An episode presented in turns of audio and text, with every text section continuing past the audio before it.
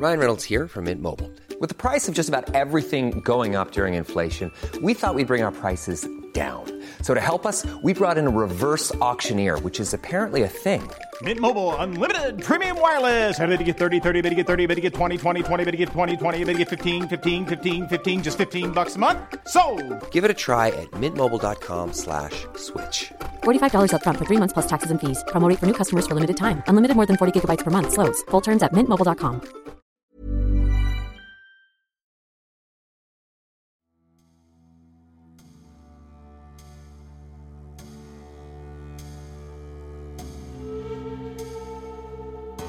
Alessandro Zanardi, c'est l'histoire du comeback du siècle.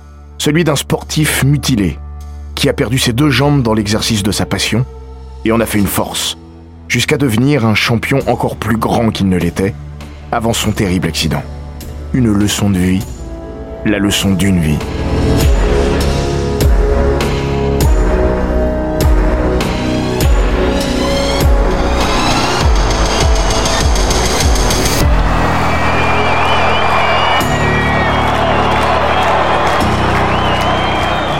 Bienvenue dans les grands récits d'Eurosport.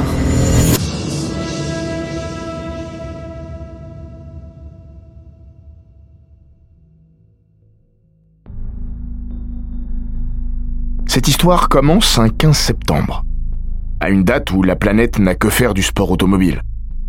Ce 15 septembre-là, le monde a les yeux rivés sur une Amérique sidérée et embrumée par les volutes d'une fumée macabre qui se dégage encore des décombres du World Trade Center, décapité quatre jours plus tôt, au cours de l'attaque terroriste la plus meurtrière de l'histoire. Visé en plein cœur, celui de ses pouvoirs économiques, politiques et militaires, l'Amérique sent le sol se dérober sous ses pieds. Mais la vie continue. Du moins, elle fait comme si.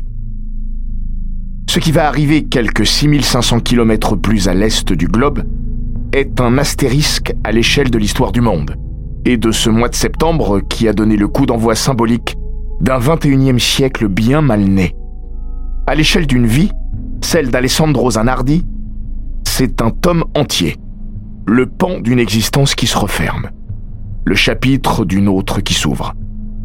Ce 15 septembre 2001, Zanardi se trouve en Allemagne où il doit prendre part au 15e Grand Prix de l'année du championnat kart sur l'ovale du Lausitzring. L'épreuve, renommée à la hâte The American Memorial 500, a été maintenue pour rendre hommage aux victimes des attentats du 11 septembre. On a caché les sponsors, affublé les monoplaces de drapeaux à la bannière étoilée, et l'affaire est entendue. Alex Zanardi n'est pas forcément chaud à l'idée de courir.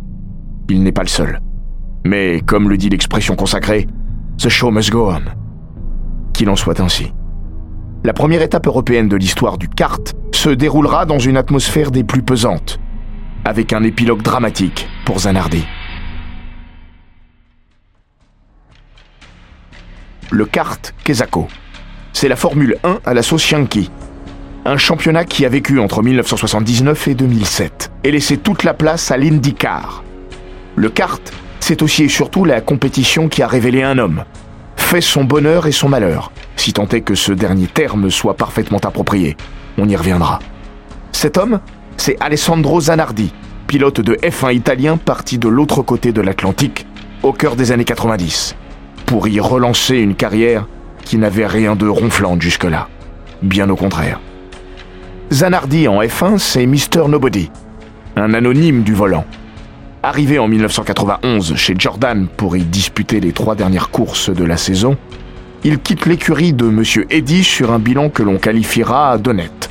Une neuvième place à Barcelone pour ses débuts, un abandon à Suzuka, puis une autre neuvième place à Adélaïde. Voilà, pas de quoi se relever la nuit, surtout lorsque l'on se souvient de l'entrée en scène d'un certain Michael Schumacher, qui au volant d'une Jordan lui aussi, avait crevé l'écran le temps d'un week-end ardennais. Ces trois premières courses donnent un avant-goût amer de la suite. Sans volant en 1992, Zanardi joue les pompiers de service chez Minardi en lieu et place de Christian Fittipaldi, victime d'un gros accident à Manicourt. Trois petites apparitions, et puis s'en va. Encore. Arrive Lotus en 1993, et un volant de titulaire. Il le conservera deux ans, ou presque. Lors du Grand Prix de Belgique, Un effroyable carton au sommet du raidillon de l'eau rouge le prive d'une fin de saison qu'il avait brillamment débuté, avec le point de la sixième place glané à Interlagos. Hello and welcome here on Eurosport for today's qualifying session for Sunday's Belgian Grand Prix. This morning, Alessandro Zanardi had a huge shunt in the Eau Rouge corner going up to the hill towards Radio. This was a massive shunt. It was the biggest shunt I've seen all year. Zanardi, I can't imagine what speed he hit the barrier virtually head on. Now, Zanardi was in the car and he was momentarily unconscious, but you see Professor Watkins, the Formula One doctor, in attendance. Il ne le sait pas encore, mais ce sera le seul de sa carrière. Le natif de Bologne, 26 ans, récupère sa Lotus au cinquième Grand Prix de la saison suivante, la plus noire de l'histoire contemporaine de la F1. Pedro Lamy s'est brisé les deux jambes lors d'essais privés à Silverstone. Mais la mythique écurie est en bout de course. Elle va bientôt mettre la clé sous la porte. Pas de moyens, zéro point. Oubliez la F1. Place à la suite.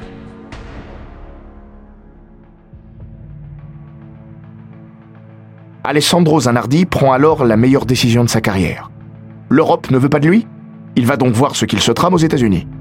Estampillé pilote de F1, il ne devrait pas avoir trop de mal à trouver un volant, pense-t-il. Eh bien, c'est tout le contraire. L'Amérique le regarde de haut. Après tout, son CV n'est pas plus épais qu'une feuille de cigarette. Il n'est que vice-champion de F3000 et n'a rien montré dans la discipline reine du sport automobile. Il passe un an à vivoter entre GT et Porsche Super Cup. Un jour, il apprend que Chip Ganassi Racing, écurie phare du championnat kart, cherche un deuxième pilote pour accompagner Jimmy Vasseur.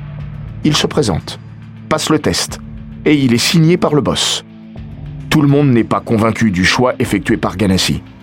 Notamment Monon, futur ingénieur en chef de l'italien. Non a du mal avec les pilotes transalpins, trop fougueux à ses yeux. Zanardi et lui deviendront bientôt inséparables. Après une courte phase d'adaptation bien compréhensible, Zanardi se sent comme un poisson dans l'eau. Ici, le show prévaut et les différences entre les monoplaces ne sont pas aussi colossales qu'en F1. Ovales et circuits urbains deviennent son quotidien. Dès sa première saison, Alex montre ses crocs. Une première pole à Rio pour sa deuxième course. Le voilà lancé. Zanardi termine troisième du championnat, à égalité avec le deuxième, Michael Andretti. Avec trois victoires, un titre de rookie de l'année et une séquence entrée dans la légende. Dernier tour de l'ultime course du championnat. Laguna Seca. Zanardi est dans les roues de Brian Herta. L'Américain et sa Rahal ne le savent pas encore, mais ils vont bientôt être victimes du dépassement le plus fou de l'histoire de la discipline.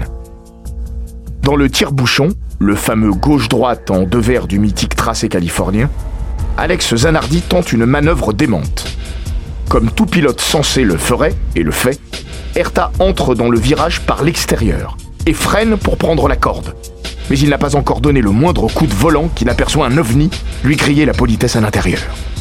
Zanardi y est allé à l'aveugle et s'est jeté dans le toboggan tête la première.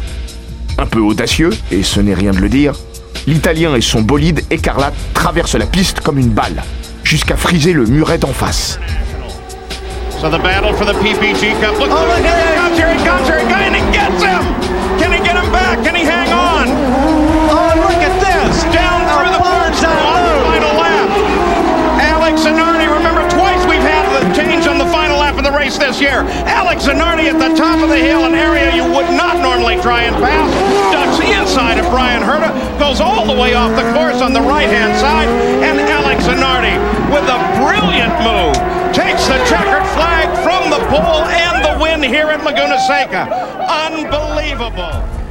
Les deux roues dans le sable, Zanardi redresse sa monoplace au dernier moment et conserve son avantage chèrement et effrontement acquis. Il a gagné. Les Américains ont adoré. Et comme à chaque fois qu'ils affectionnent quelque chose, ils donnent un nom à l'innommable. Ce sera The Pass. Pour toujours. Mais plus jamais. Parce que, après coup, les autorités compétentes interdiront la manœuvre. J'avais élaboré un plan diabolique, mais je dois admettre que l'exécution était un peu différente dans ma tête. La différence entre être un héros et un idiot est mince. Ça a changé ma carrière. Alessandro Zanardi devient un autre homme. Lui, le pilote de F1 effacé qui a importé les donuts en Amérique, les burns sur la piste, pas les gâteaux, devient une star. Parce qu'il gagne déjà. Les deux titres cartes 1997 et 1998 seront pour lui, mais aussi parce qu'il rayonne en dehors de sa monoplace. En conférence de presse ou sur les plateaux télé, Alex se régale et se régale. L'italien vient l'humour en bandoulière et le bon mot au bord des lèvres. Toujours. Robin Miller, dans les colonnes de Sports Illustrated, quelques mois après l'accident, expliquera Les conférences de presse d'Alex étaient tordantes. Il pouvait parler pendant des heures. On sentait qu'il aimait être là et nulle part ailleurs. C'était tellement rafraîchissant d'entendre Latka. Sa joie était contagieuse. En 1998, il était devenu l'esprit du kart. Latka était le surnom donné par les journalistes US en hommage au comique Andy Kaufman et l'accent qu'il utilisait quand il jouait le rôle du dit Latka. Doté d'un esprit et d'une présence unique, Alex se pointe même un soir dans le Late Show de David Letterman pour tailler le bout de gras et cuisiner des spaghettis bolognaises. Zanardi est devenu une vedette. Tout le monde a rêvé un jour d'être prophète en son pays, même quand on a conquis le Nouveau Monde. Zanardi ne fait pas exception à la règle.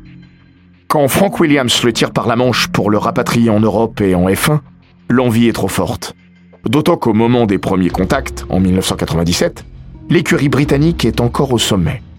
Grâce à Jacques Villeneuve, venu lui aussi du kart, et Heinz Harald Frenzen, elle décroche ses derniers titres mondiaux, pilote et constructeur. L'Italien signe son contrat de 15 millions de dollars sur 3 ans et replonge. Problème, entre le début des négociations et l'arrivée du transalpin dans le baquet de la FW21, Williams a perdu de sa superbe. McLaren a brusquement redécollé et Ferrari entame sa mise en orbite avec Michael Schumacher. Zanardi cohabite avec un autre Schumacher, Ralph, qu'il décrit comme étant aussi rapide qu'il est désagréable. Ambiance. Au terme de la saison, le frère de aura inscrit 35 points. Zanardi, 0 le vide abyssal. Williams et l'Italien arrêtent les frais au bout d'un an. Mis à part une septième place à Monza, sur cette aire, sa saison est un cauchemar. La F1 n'est décidément pas faite pour lui. Pas plus que lui n'est fait pour la F1. 2001, retour à la case départ. Retour aux États-Unis. Après une année à se vider la tête, Zanardi n'est plus chez Chip Ganassi, mais un peu chez lui quand même, puisqu'il pilote pour Monon avec qui il a travaillé entre 1996 et 1998, et est à l'origine de l'ananas qui orne son casque depuis le début de sa carrière américaine. Pourquoi un ananas? En raison des questions épineuses qu'Alex posait à mots au tout début de leur riche collaboration. Monon Racing n'a pas la puissance de Chip Ganassi, mais au moins, le plaisir est de retour. 15 septembre 2001. Il est bientôt 15h30 quand Zanardi s'enfonce dans la ligne droite des stands. Pour la première fois depuis son retour en carte, l'Italien, qui s'était lancé de la 22e place, est aux commandes d'une course. Il reste 13 tours à parcourir avant d'ajouter une 16e victoire à son palmarès.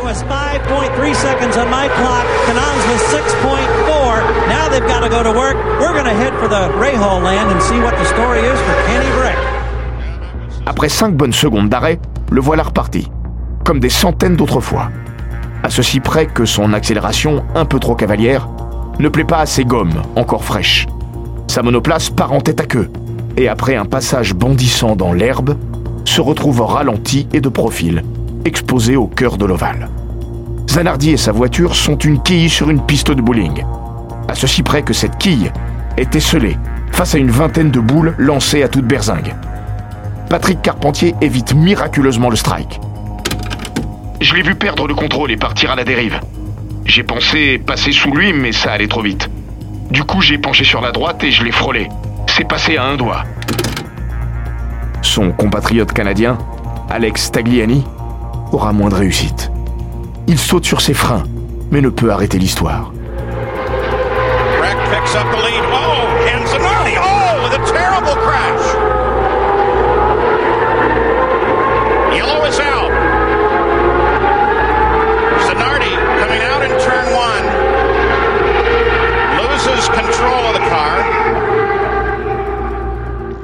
Choc est d'une violence exceptionnelle, au sens premier du terme.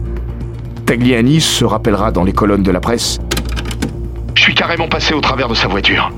Je l'ai frappé sur la partie la plus faible du cockpit. Quelques pouces à côté, il y a les pontons, les radiateurs, la coque est plus épaisse. Si j'avais tourné le volant à droite plutôt qu'à gauche, on serait morts tous les deux. Personne n'est mort. Tagliani s'en sort même bien physiquement. Mais la vie s'est arrêtée.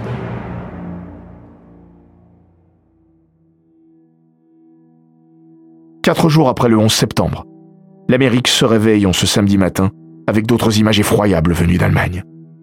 La monoplace de Zanardi a été pulvérisée sous le choc et la vitesse de la Forsyth de Tagliani, lancée à plus de 320 km/h, tranchée en deux. Zanardi avec elle.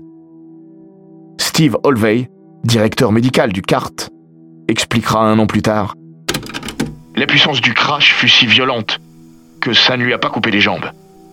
Elle les lui a explosées. Ce qui lui est arrivé est quasiment identique à ce que subissent les soldats qui marchent sur des mines.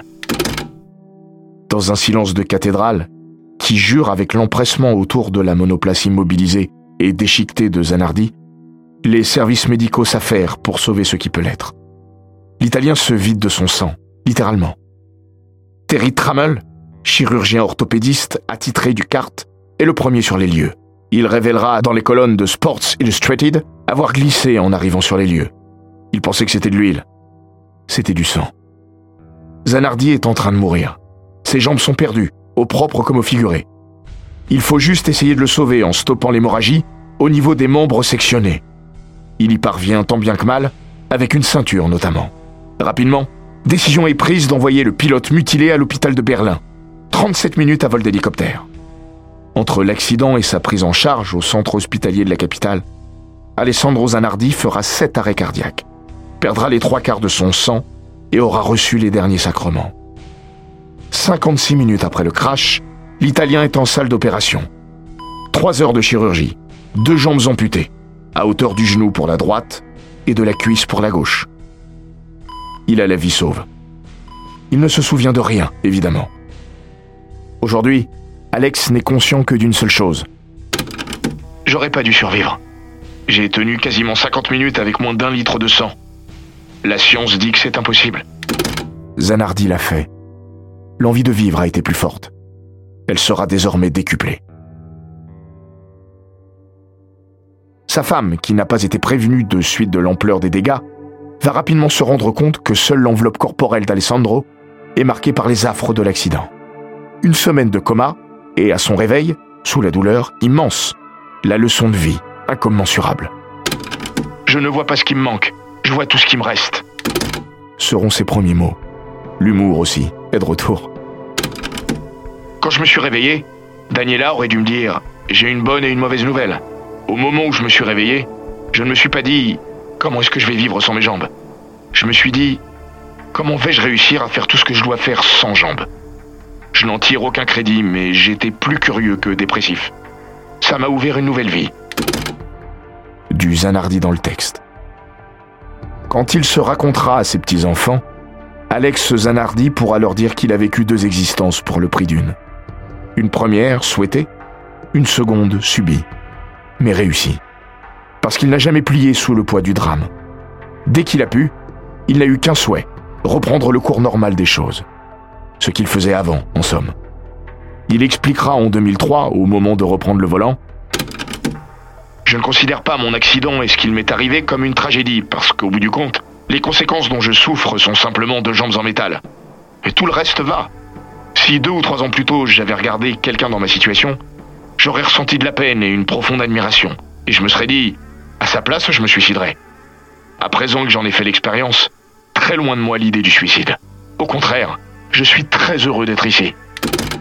Avec deux prothèses en titane, spécialement conçues pour lui, et une longue rééducation à Boudrio, dans son Émilie-Romagne natale, Zanardi réapprend à marcher durant de longs mois. À vivre simplement. Sans penser à la suite.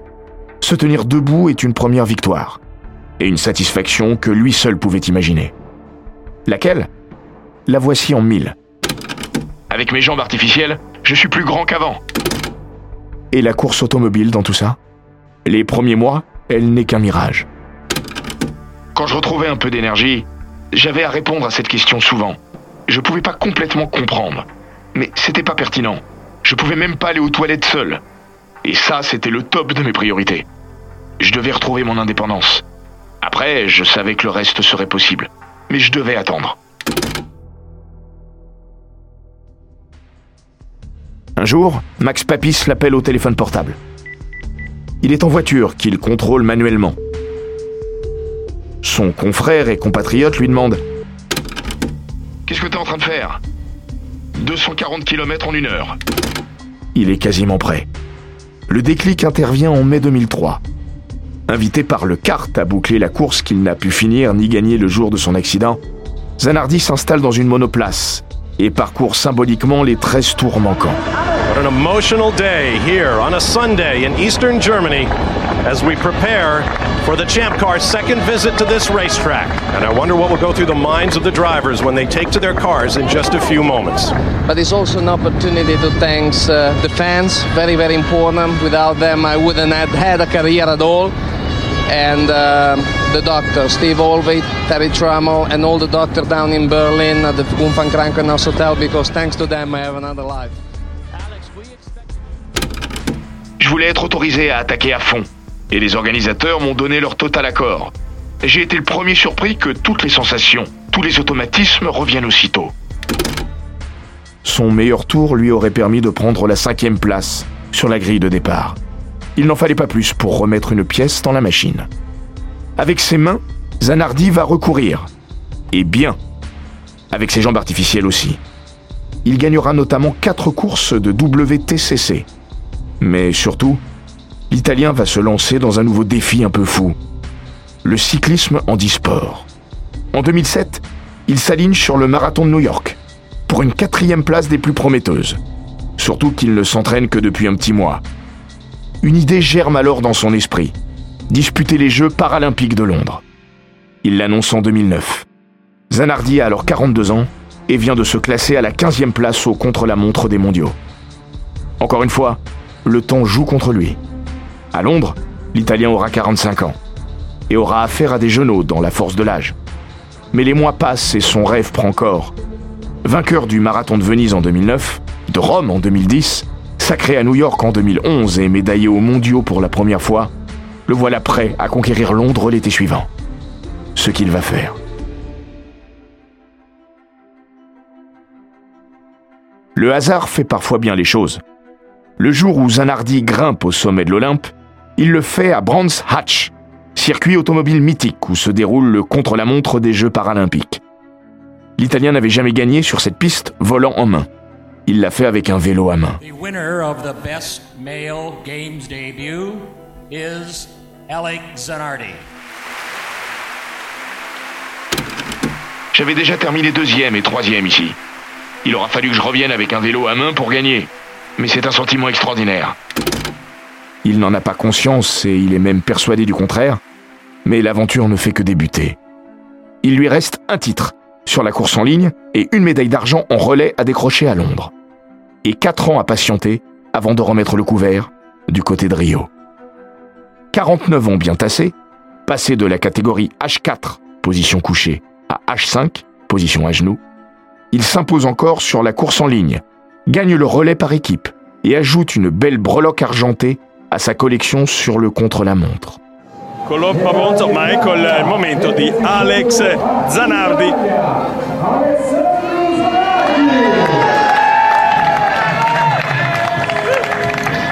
Seconda posizione per eh, Alex Zanardi.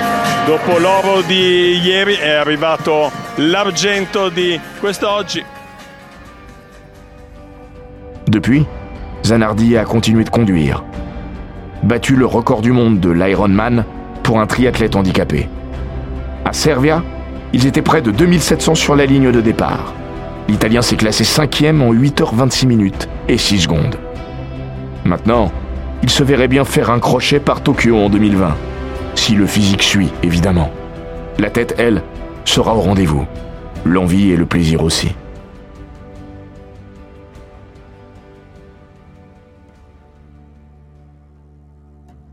En 2011, avant même la gloire paralympique, un journaliste qui lui demandait si son terrible accident n'avait finalement pas été une bénédiction cachée, Alessandro Zanardi répondit en ces termes. Oh, j'irai pas jusque-là. Cependant, la meilleure manière de répondre à votre question est la suivante. Si un magicien m'avait offert la possibilité de retrouver l'usage de mes jambes, sans me dire de quoi seraient faites les dix années que je viens de traverser, je me gratterais la tête plusieurs fois avant de donner ma réponse.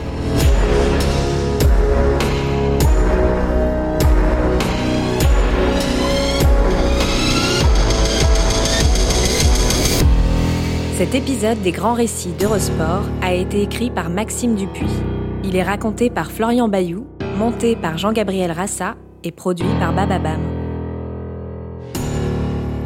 N'hésitez pas à vous abonner, commenter, partager et noter ce podcast sur Apple Podcast, Google Podcast, Castbox, Spotify, Deezer et toutes les plateformes audio.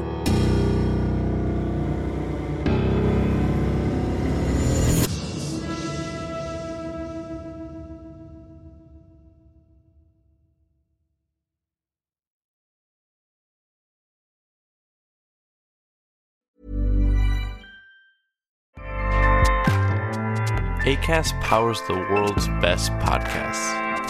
Here's a show that we recommend. This is Roundabout Season 2, and we're back to share more stories from the road and the memories made along the way. We're talking rest stops, if we're stopping to get gas. You will be timed.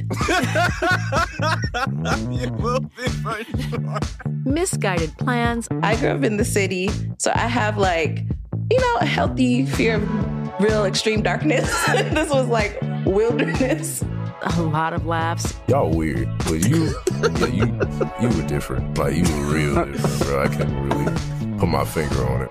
And so much more. Just goes to show that unexpected yeah. things sometimes are the best when it comes to a road trip. Roundabout Season 2, presented by Nissan, is live now with new episodes rolling out every Thursday. Listen and subscribe wherever you get your podcasts.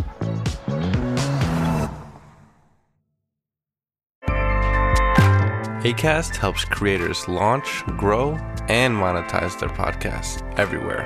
ACAST.com.